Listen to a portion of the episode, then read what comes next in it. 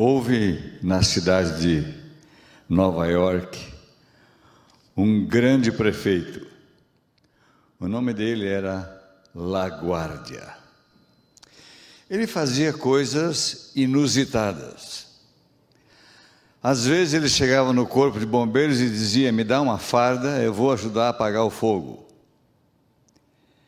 E não se identificava, e ele queria ver como funcionava a cidade, os departamentos e assim por diante. Uma noite ele chegou no fórum, no fórum da, da cidade de Nova York, e falou assim para o juiz que estava presidindo a sessão: O senhor está livre hoje. Eu sou o juiz. Primeiro caso, trouxeram uma vovozinha. E junto dela vinha um senhor com um rosto radical. E Laguardia perguntou: Qual é a acusação? Essa senhora passou no meu mercado e furtou um pão. Laguardia olhou para ela e disse: A senhora tem uma explicação para o que fez? Ela disse: Meritíssimo, eu estou envergonhada. A minha filha está numa cama, tuberculosa. O marido dela a abandonou. E eu vejo os meus netinhos sem nenhuma comida, isso corta o meu coração. Por isso eu furtei um pão para alimentar os meus netinhos.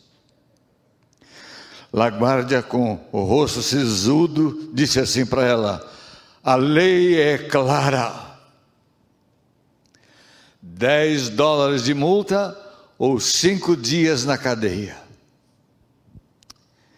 Colocou a mão no bolso, tirou dez dólares entregou para a mulher e disse: Vai lá na tesouraria e paga a sua multa.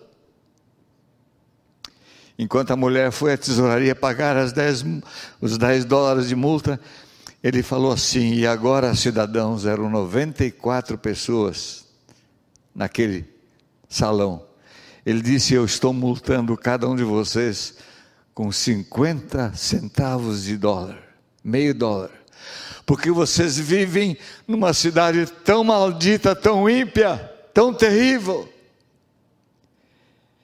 em que para alimentar os netos, uma vovó precisa furtar pão. A mulher veio, trouxe o recibo da tesouraria e disse para ele: Meritíssimo, me perdoe. Ele disse: A senhora é que está perdoada.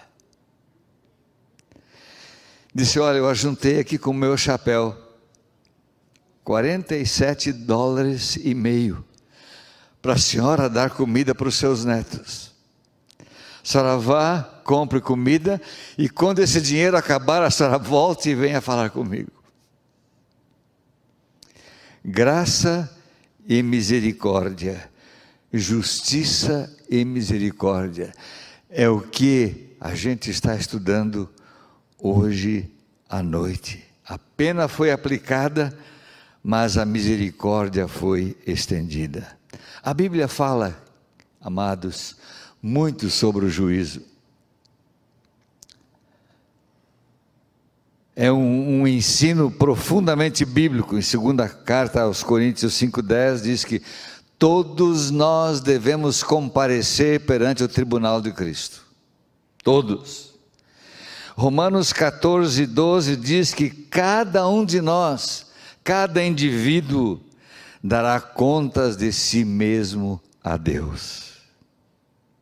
E como o pastor Benedito mencionou, Atos 17, 31, declara Paulo que Deus escolheu um varão através do qual ele vai julgar o mundo com justiça, e ele o estabeleceu resgatando-o da morte.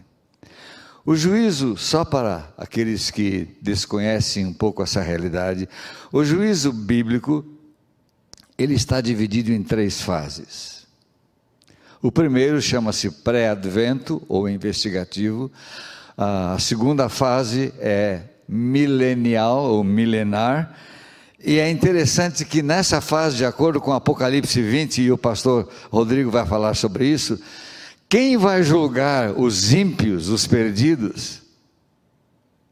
Desculpe agora, é pela fé em Jesus Cristo, somos nós, os salvos, os redimidos pelo sangue de Cristo e por Sua graça, quando chegarem ao reino de Deus, aos céus, eles receberão tronos e julgarão os ímpios para comprovar a justiça e a equidade de Deus. E a terceira fase, após o milênio, a Bíblia diz que Deus vai executar a sentença para aqueles que não aceitaram o seu dom da salvação. Mas aí vem uma pergunta: para que julgamento? Pastor Gilson, Deus é onisciente. Ele sabe tudo, ele não erra, ele não se engana, ele não precisa de ninguém explicar nada para ele, por que um julgamento?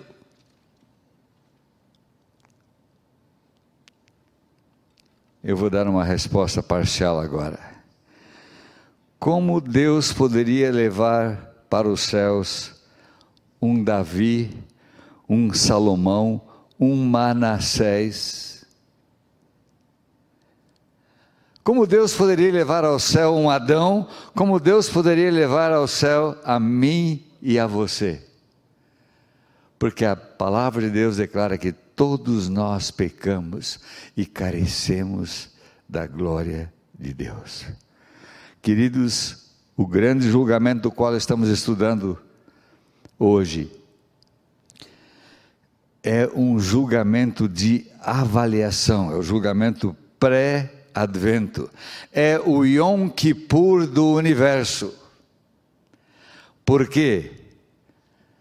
Para os mundos não caídos, os habitantes desses mundos, é necessária que se seja comprovada a justiça de Deus.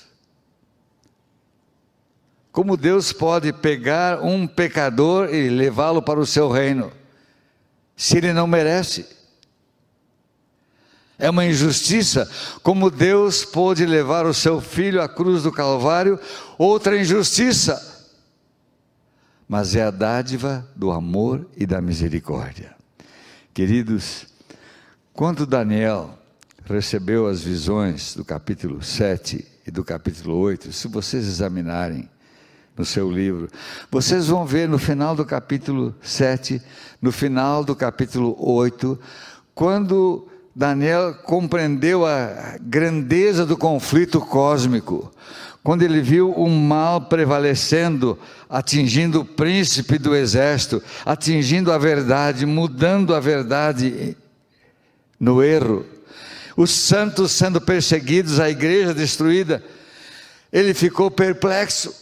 A Bíblia diz, capítulo 7, fim do capítulo 7, que ele ficou doente e pálido no fim do capítulo 8, diz que ele ficou aterrorizado e doente por vários dias. Que coisa! No capítulo 7, repentinamente, quando a ponta pequena está destruindo os, o povo do Altíssimo e fazendo aquelas coisas todas, Deus muda a cena e apresenta um quadro maravilhoso a respeito da grandeza celestial do julgamento. E declara lá: assentou-se o tribunal e abriram-se os livros. E quando a gente olha no, no, contexto, nós vemos que o tribunal se assenta, se assenta para destruir a ponta pequena, para condená-la, para destruir as forças do mal e para reivindicar a graça divina na vida dos santos. No capítulo 7 diz que o reino, a majestade, o poder foram concedidos ao povo dos santos do Altíssimo.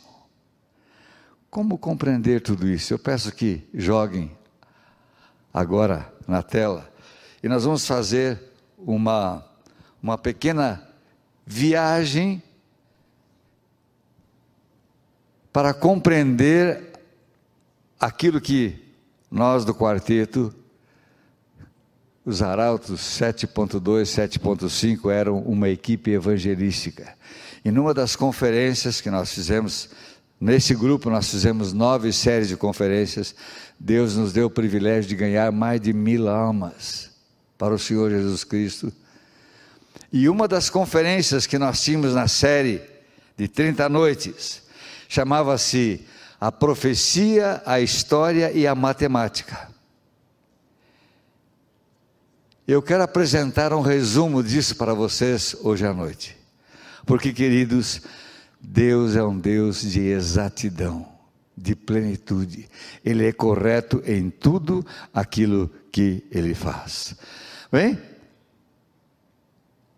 Ele estava olhando na sua visão e ele viu um santo falando a outro, dizendo: Até quando vai durar a, a visão relativa ao holocausto contínuo, à transgressão assoladora, à entrega do santuário e do exército para serem pisados? Daniel era um homem que amava a Deus que amava a verdade, era um homem de princípios que não negociava de acordo com as circunstâncias. E então a palavra de Deus diz que o santo disse para ele, Daniel, até duas mil e trezentas tardes e manhãs, e o santuário será purificado. Agora vejam só, queridos. Na mente de Daniel, Daniel, em Daniel 7, queridos, o profeta estava com 70 anos. No capítulo 8, ele estava com 72 anos. Na mente dele, ele que foi levado cativo para a Babilônia com 18 anos, o tempo, o período determinado por Deus na, na profecia, de acordo com Jeremias, era de 70 anos. Então o cativeiro deveria estar acabando naquele instante, ou em poucos anos. Era essa a esperança dos judeus cativos em Babilônia. E agora ele ouve uma expressão até duas mil e trezentas tardes e o santuário será purificado. Queridos, Daniel sabia que a expressão tarde e manhã representa um dia. Houve tarde e manhã o primeiro dia, houve tarde e manhã o terceiro dia, assim por diante, é o que está nas Escrituras. A Bíblia diz que Daniel ficou espantado acerca da visão, pois não havia quem a entendesse. Você já passou momentos de crise espiritual quando você não entende uma ação ou uma permissão de Deus na sua vida? Quantas pessoas durante esse tempo da pandemia lamentando a doença e os seus familiares perdidos? Eu faço uma pausa. Essa música que nós cantamos agora, as bem-aventuranças, eu considero uma das maiores produções musicais de Alexandre Reichert Filho. Nessa época em que nós estávamos nos Arautos do Rei, ele era o nosso pianista. Queridos, agora, recentemente, durante 20 dias, ele ficou contaminado pela Covid, lá em Glendale, perto de Los Angeles. A Igreja Mundial está orando por ele. Ele foi considerado salvo, recuperado da Covid. Essa semana ele contraiu a Covid de novo.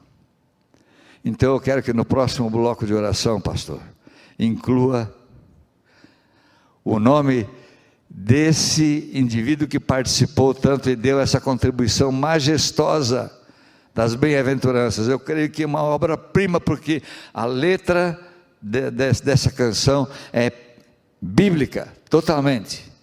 E ele está sofrendo muito por causa dessa enfermidade. Mas, queridos, Daniel estava espantado e ficou doente porque ninguém podia explicar para ele. E a Bíblia diz que do ano 551 até o 538, os relatos históricos, durante 13 anos, queridos, ele tentou entender a profecia das 2.300 tardes e manhãs.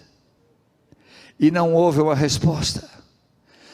Você já pensou na sua vida porque às vezes Deus se demora em responder? Já pensou porque Deus nos dá um período de prova às vezes mais amplo? Mas a Bíblia diz que durante 13 anos ele estudou os textos que falam sobre os 70 anos. No coração dele, ele ficou espantado e continuou a estudar. Daniel disse: Eu entendi que o número de anos de que falava o Senhor ao profeta Jeremias era de 70 anos. Como podia haver agora um tempo, dois tempos e metade de um tempo? Como podia haver 42 meses? Como podia haver 2.300 anos?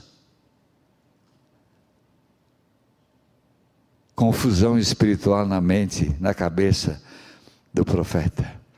Ele percebeu que o fim dos 70 anos se aproximava, quando os judeus deviam voltar. O templo então não seria reconstruído. Só depois de 2.300 anos, ele ficou confuso. Às vezes, queridos, nós podemos ficar também confusos e abalados na nossa experiência espiritual quando não entendemos os detalhes de alguma coisa. Daniel então orou intensamente. Querem uma, um dever de casa maravilhoso? Leiam hoje, à noite, antes de dormir, Daniel capítulo 9, a oração de Daniel. Uma das mais belas da Bíblia, uma das mais comoventes. Ele orou não apenas pelo seu povo, não apenas pelo fim do cativeiro, mas ele orou pelo santuário de Deus pelos, pela colina sagrada do Monte Santo, ele estava interessado na vida espiritual. Enquanto ele orava, aconteceu um milagre. Quando você ora, saiba que Deus está ouvindo. Quando Deus ora, quando você ora, saiba que Deus está agindo e já proveu e vai entregar uma solução. Aparece o anjo assistente do próprio Deus, aquele que assumiu o lugar de Lúcifer, e se apresenta para Daniel e diz assim: Daniel, você é muito amado. E Deus me mandou para explicar a visão a você. Deus designou o principal anjo das cortes celestes para trazer explicação a um filho seu que o amava. Eu queria fazer uma pausa aqui e dizer: nessa noite pode ser que você enfrenta um conflito espiritual. Pode ser que você enfrentou uma perda durante a pandemia da Covid. Pode ser que você perdeu o emprego. Pode ser que não haja luz no fim do túnel. E parece que tudo está ruim e mal. Quero que você não saia daqui hoje à noite sem ter essa certeza. Você é muito amado por Deus. Quero que você, no seu lar, no seu escritório, onde você está assistindo a essa vigília, que você saiba que você é grandemente amado, amada por Deus. Se você tem alguma dúvida, olha para a cruz do Calvário. Lá está a prova. Deus me ama, Deus ama a você, Deus prova o seu amor para conosco em que Cristo morreu por nós, sendo nós pecadores. Daniel, saí para fazer-te entender o sentido, eu vim para te declarar. Considera, pois, e entende a visão. Gabriel explicou para Daniel a parte da visão referente ao, ao tempo do fim, que ele não estava compreendendo. E disse: setenta semanas estão determinadas sobre o teu povo e sobre a tua santa cidade. A palavra usada é chat shak. Cortadas, amputadas de um todo, separadas de algo, mas designadas para o povo de Daniel. Imaginem a confusão. Não eram 70 anos de cativeiro, agora eram 70 semanas de anos, mas ainda tinha 2.300 anos. Quanta confusão! Por isso Daniel não entendeu. Mas, queridos, graças a Deus, aquilo que Daniel não compreendeu, ele explicou nas demais escrituras para que nós pudéssemos entender.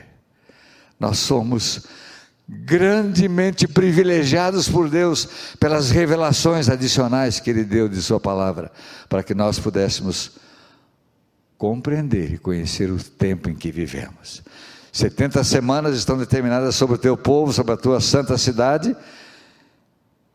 70 semanas de anos, chat, chak, chak, separadas para o povo judeu. Olha aqui um gráfico: 70 separadas, amputadas de um conjunto. E aqui eu tenho esse pequeno gráfico que mostra a divisão das partes dessa profecia das 2.300 tardes.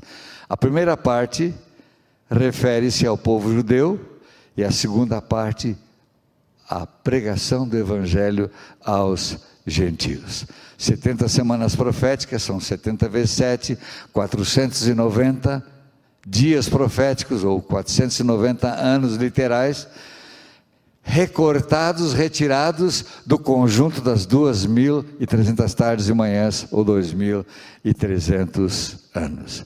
Queridos, Daniel conhecia o símbolo do dia profético.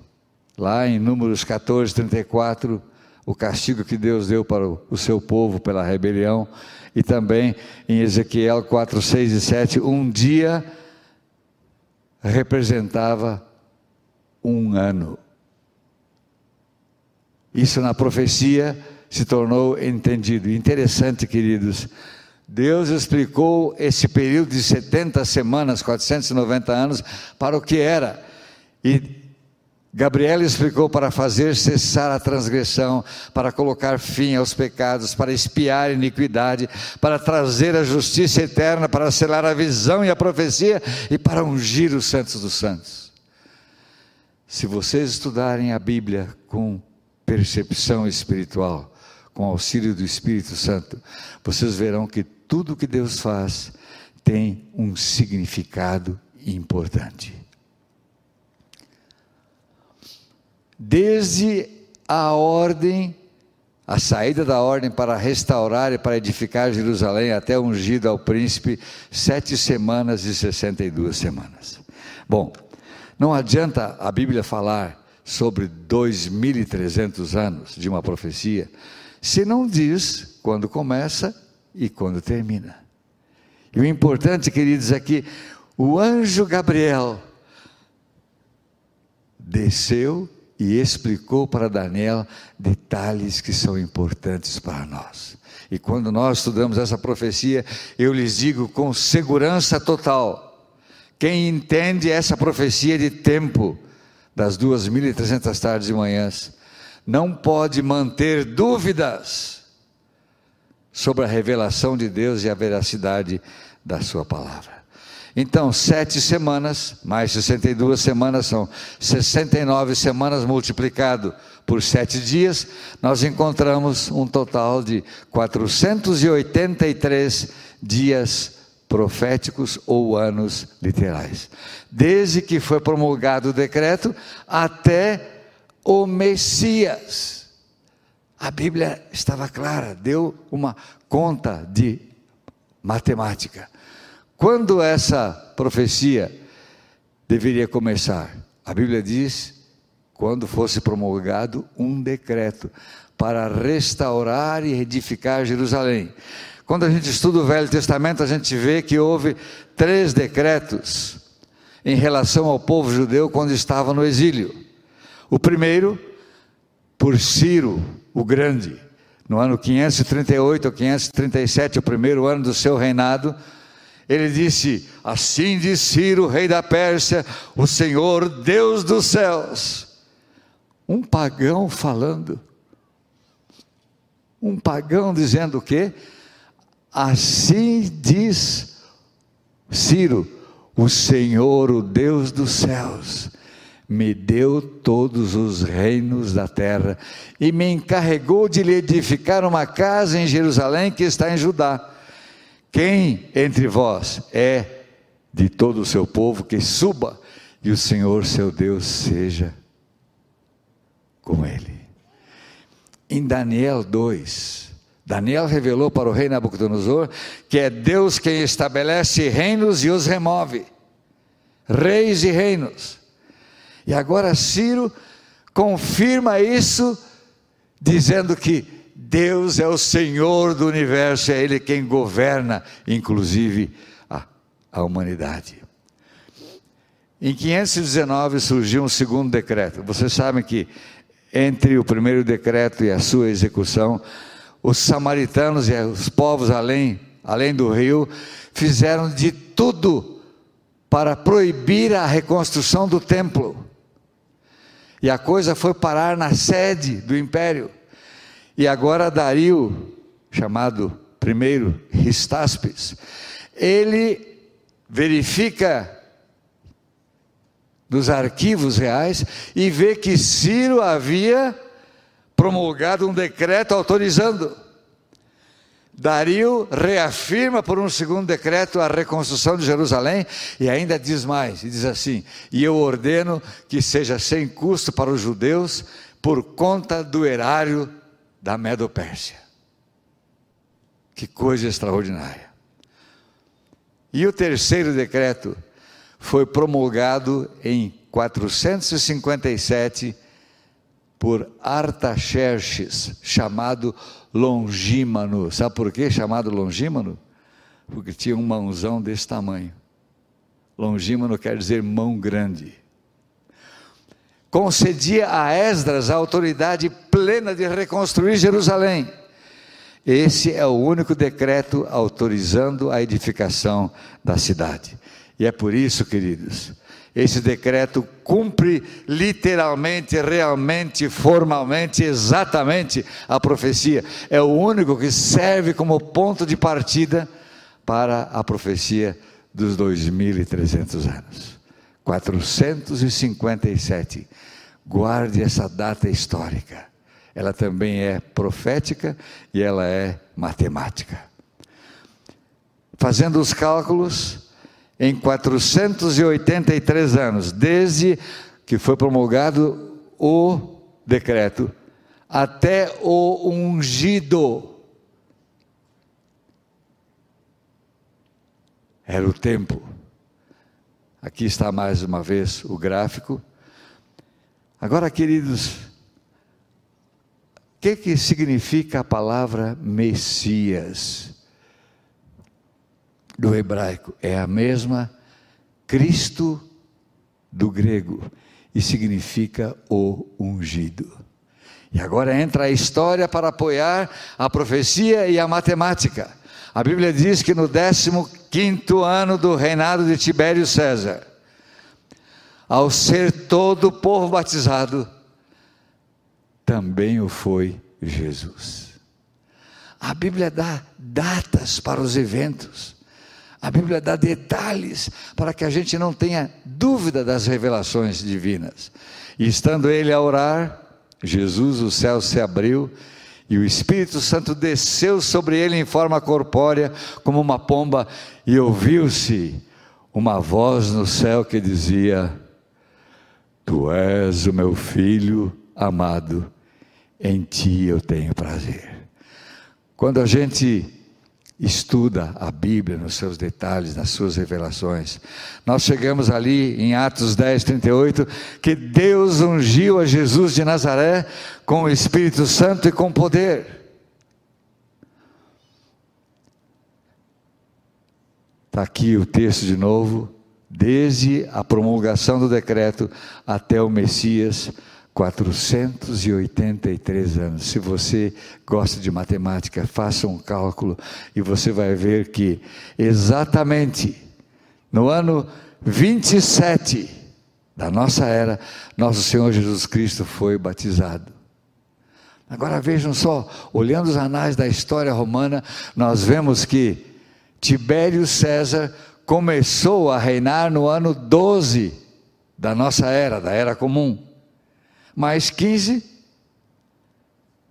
o 15 ano de Tibério César, o ano do batismo, foi a data preconizada por Gabriel para Daniel, dizendo sete semanas e mais 62 semanas, e chegará o tempo do Messias, ou acontecerá a unção do Messias. Alguém pode ter dúvida disso? Agora, sete mais 62 dá quanto? Mas o anjo não disse 70 semanas estão determinadas para o teu povo? Chat, shak? Falta uma semana.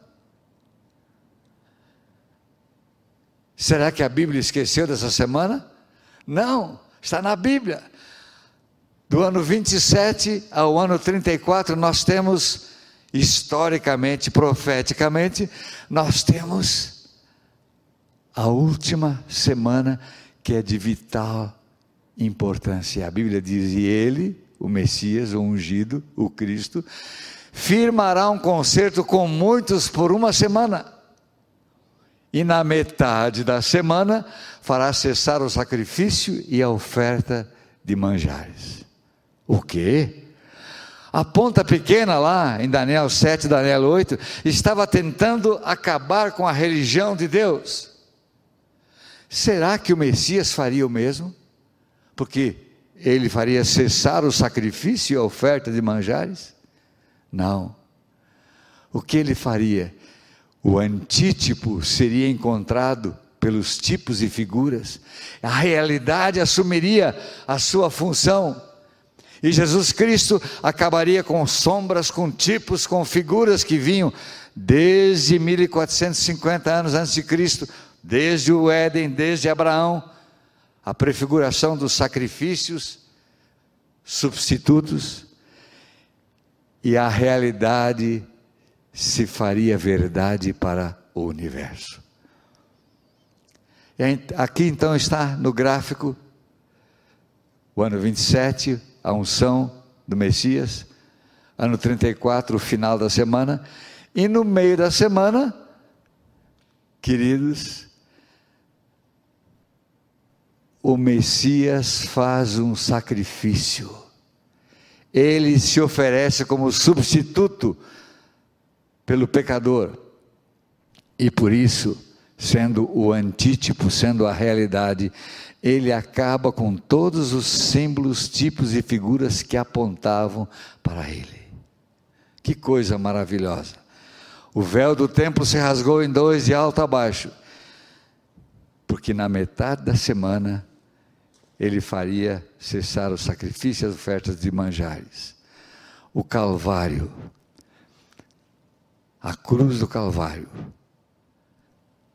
foi o máximo que Deus podia fazer em concerto, em aliança para com a humanidade no plano da salvação. Agora, queridos, olhando as profecias de tempo, qual é a importância de 1844? O que representam para nós 2.300 dias? Quão importante é ou são as 70 semanas, um tempo, dois tempos e metade de um tempo, 42 meses, 1260 dias. Eu havia cancelado esses slides para ganhar tempo, mas queridos, veja, tudo que está revelado na Bíblia. Eu vou avançar alguns. Eu quero dizer para vocês que tudo aquilo que Deus revelou tem significado, teve cumprimento e aponta para a realidade. Se Gabriel explicou para Daniel que o carneiro eram os reis da Média e Pérsia, que o bode peludo era o reino da Grécia, que o grande chifre era o rei primeiro, Alexandre Magno, que as sete semanas, mais 62 semanas, e mais a metade de uma semana, tudo o que Gabriela explicou, ficou comprovado historicamente? Sem dúvida. Quando nós estudamos a profecia e depois acompanhamos pela história a interpretação das profecias, nós vemos que as revelações de Deus sempre foram corretas e exatas. Então, queridos, se Gabriel, mensageiro de Deus, explicou sobre Daniel 8, carneiro e o bode, e o que ele explicou é verdadeiro. Se ele explicou os detalhes das 70 semanas que se cumpriram matematicamente, o tempo da unção de Cristo, a morte de Cristo, eu faço uma pergunta: por que é que há pessoas, mesmo no seio da cristandade, que rejeitam o ano 1844 e declaram: não houve historicamente aqui no mundo nada de importante acontecendo. Mas a revelação não é sobre a história do mundo, a revelação é sobre Deus agindo na história do universo e o fato acontecendo lá nos céus. Que coisa maravilhosa! Deus revelou os seus mistérios e segredos acontecendo no âmbito celestial intergaláctico, para mostrar que nós somos amados e que estamos dentro do seu plano. Aqui está a profecia, um painel, né? mostrando sete semanas, mais 62 semanas, mais uma semana, 70 semanas para o povo judeu, e então 1810 anos conduzindo ao fim das 2.300 tardes de manhãs. O que aconteceria, como o pastor Siqueira mencionou, no dia da expiação, dia do Yom Kippur, dia 10 do sétimo mês, o santuário também era purificado. Simbolicamente, a remoção do registro da, da culpa, dos pecados de todos os pecadores. Interessante, queridos. Estudando a história dos judeus, eu descobri uma coisa que eu não sei, pastor, se você já pensou nisso. Mas eu vou perguntar para vocês. Desde 1450, mais ou menos, quando o povo saiu do Egito, libertados por Deus, até essa época de Cristo, ano 31, sabem quantas pessoas morreram em Israel no dia de Yom Kippur, no dia do juízo?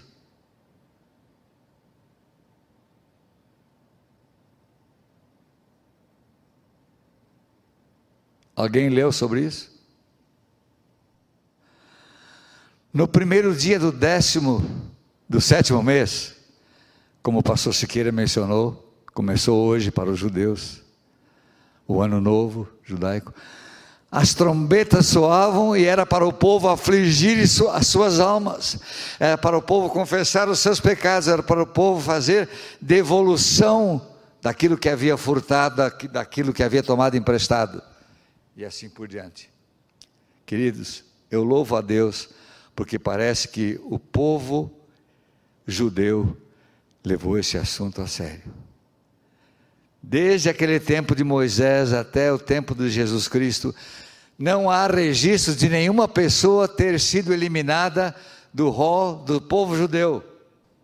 Sabem por quê? Durante dez dias eles afligiam as suas almas, eles confessavam os pecados, eles não queriam morrer. Queridos, desde 1844 nós estamos no Yom Kippur do universo. Será que alguém que me ouve hoje à noite gostaria de morrer, de perecer, por não fazer uma reconciliação com Deus, não buscar o perdão dos pecados, confessando-os e abandonando-os? Em 1844, encerrando, iniciou-se o juízo pré-advento, a purificação do santuário celeste, a última fase da obra de Cristo. Ele deixou a sua obra como apenas intercessor e mediador, ele passou ao Santo dos Santos, no modelo celestial, e ele começou a fazer a obra de juízo, e mais, ele continuou a fazer a sua obra de mediação e oferecendo o perdão. O que mais? Ele é nosso sumo sacerdote e juiz. Está acontecendo a remoção dos pecados dos justos. E agora eu quero fazer uma pergunta para vocês. Eu sei que muita gente, quando fala que nós teremos de prestar contas a Deus no dia do juízo, muita gente se arrepia, muita gente fica com medo. Mas nós não precisamos temer o juízo final, porque o juiz é o nosso substituto aquele que deu a vida por nós, aquele que nos ama e a si mesmo se entregou para nos salvar. Que história maravilhosa está dentro desse, desse estudo das 70 semanas, das 2.300 tardes e manhãs. O santuário mostra o amor de Deus, o resgate de Deus, a obra de Deus, a preocupação que Deus tem em nos salvar. Jesus é o Cordeiro de Deus e os sacrifícios rituais representavam a ele. Os serviços do santuário ilustravam a atividade do Senhor Jesus Cristo. A, o grande dia do juízo está em andamento. A lei, que é exata e perfeita, ela nos condena, porque somos pecadores. Mas, queridos, o juiz é o nosso advogado de defesa. A Bíblia diz: se pecarmos, temos um paráclito, um defensor, um advogado. Ele é a propiciação pelos nossos pecados e pelos pecados do mundo todo. Nós não precisamos temer. A mensagem urgente hoje é: se ouvirdes a sua voz, não endureçais o vosso coração. Eu sei que Deus está falando a cada um de vocês que está sintonizado, está participando dessa vigília. E Deus tem uma mensagem para você. É tempo de reconhecer pecados, de se arrepender, de confessá-los, de olhar para a cruz de Cristo, aceitar o dom maravilhoso que Deus nos oferece. É tempo de recomeçarmos com Deus em Cristo Jesus para uma nova vida. E a palavra de Deus diz, palavra de Paulo, segunda carta aos Coríntios 6, 2: Eis aqui o tempo sobremodo oportuno, eis agora o dia da salvação. No vocabulário de Deus, na mensagem de Deus, nas profecias de Deus, o tempo é hoje, o local é aqui. O desejo de Deus é que seja agora.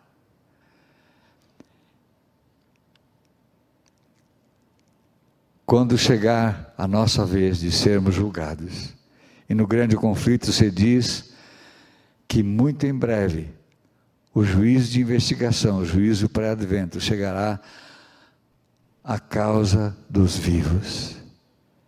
Como estará o nosso caso? Teremos aceito Jesus como nosso Salvador? Teremos aceito o perdão dos pecados? Teremos permitido que o Espírito Santo modele a nossa vida, nos transforme e nos faça semelhantes ao Senhor Jesus Cristo? Eu espero que sim. Temos um advogado junto ao Pai, Jesus Cristo, o justo. Temos, nós temos. Quem é esse advogado? Ele é nosso, ele é meu, ele é seu. E ele está agindo, porque ele nos comprou por um alto preço e não quer perder aquilo que ele comprou. Somos seus por criação, somos seus por redenção.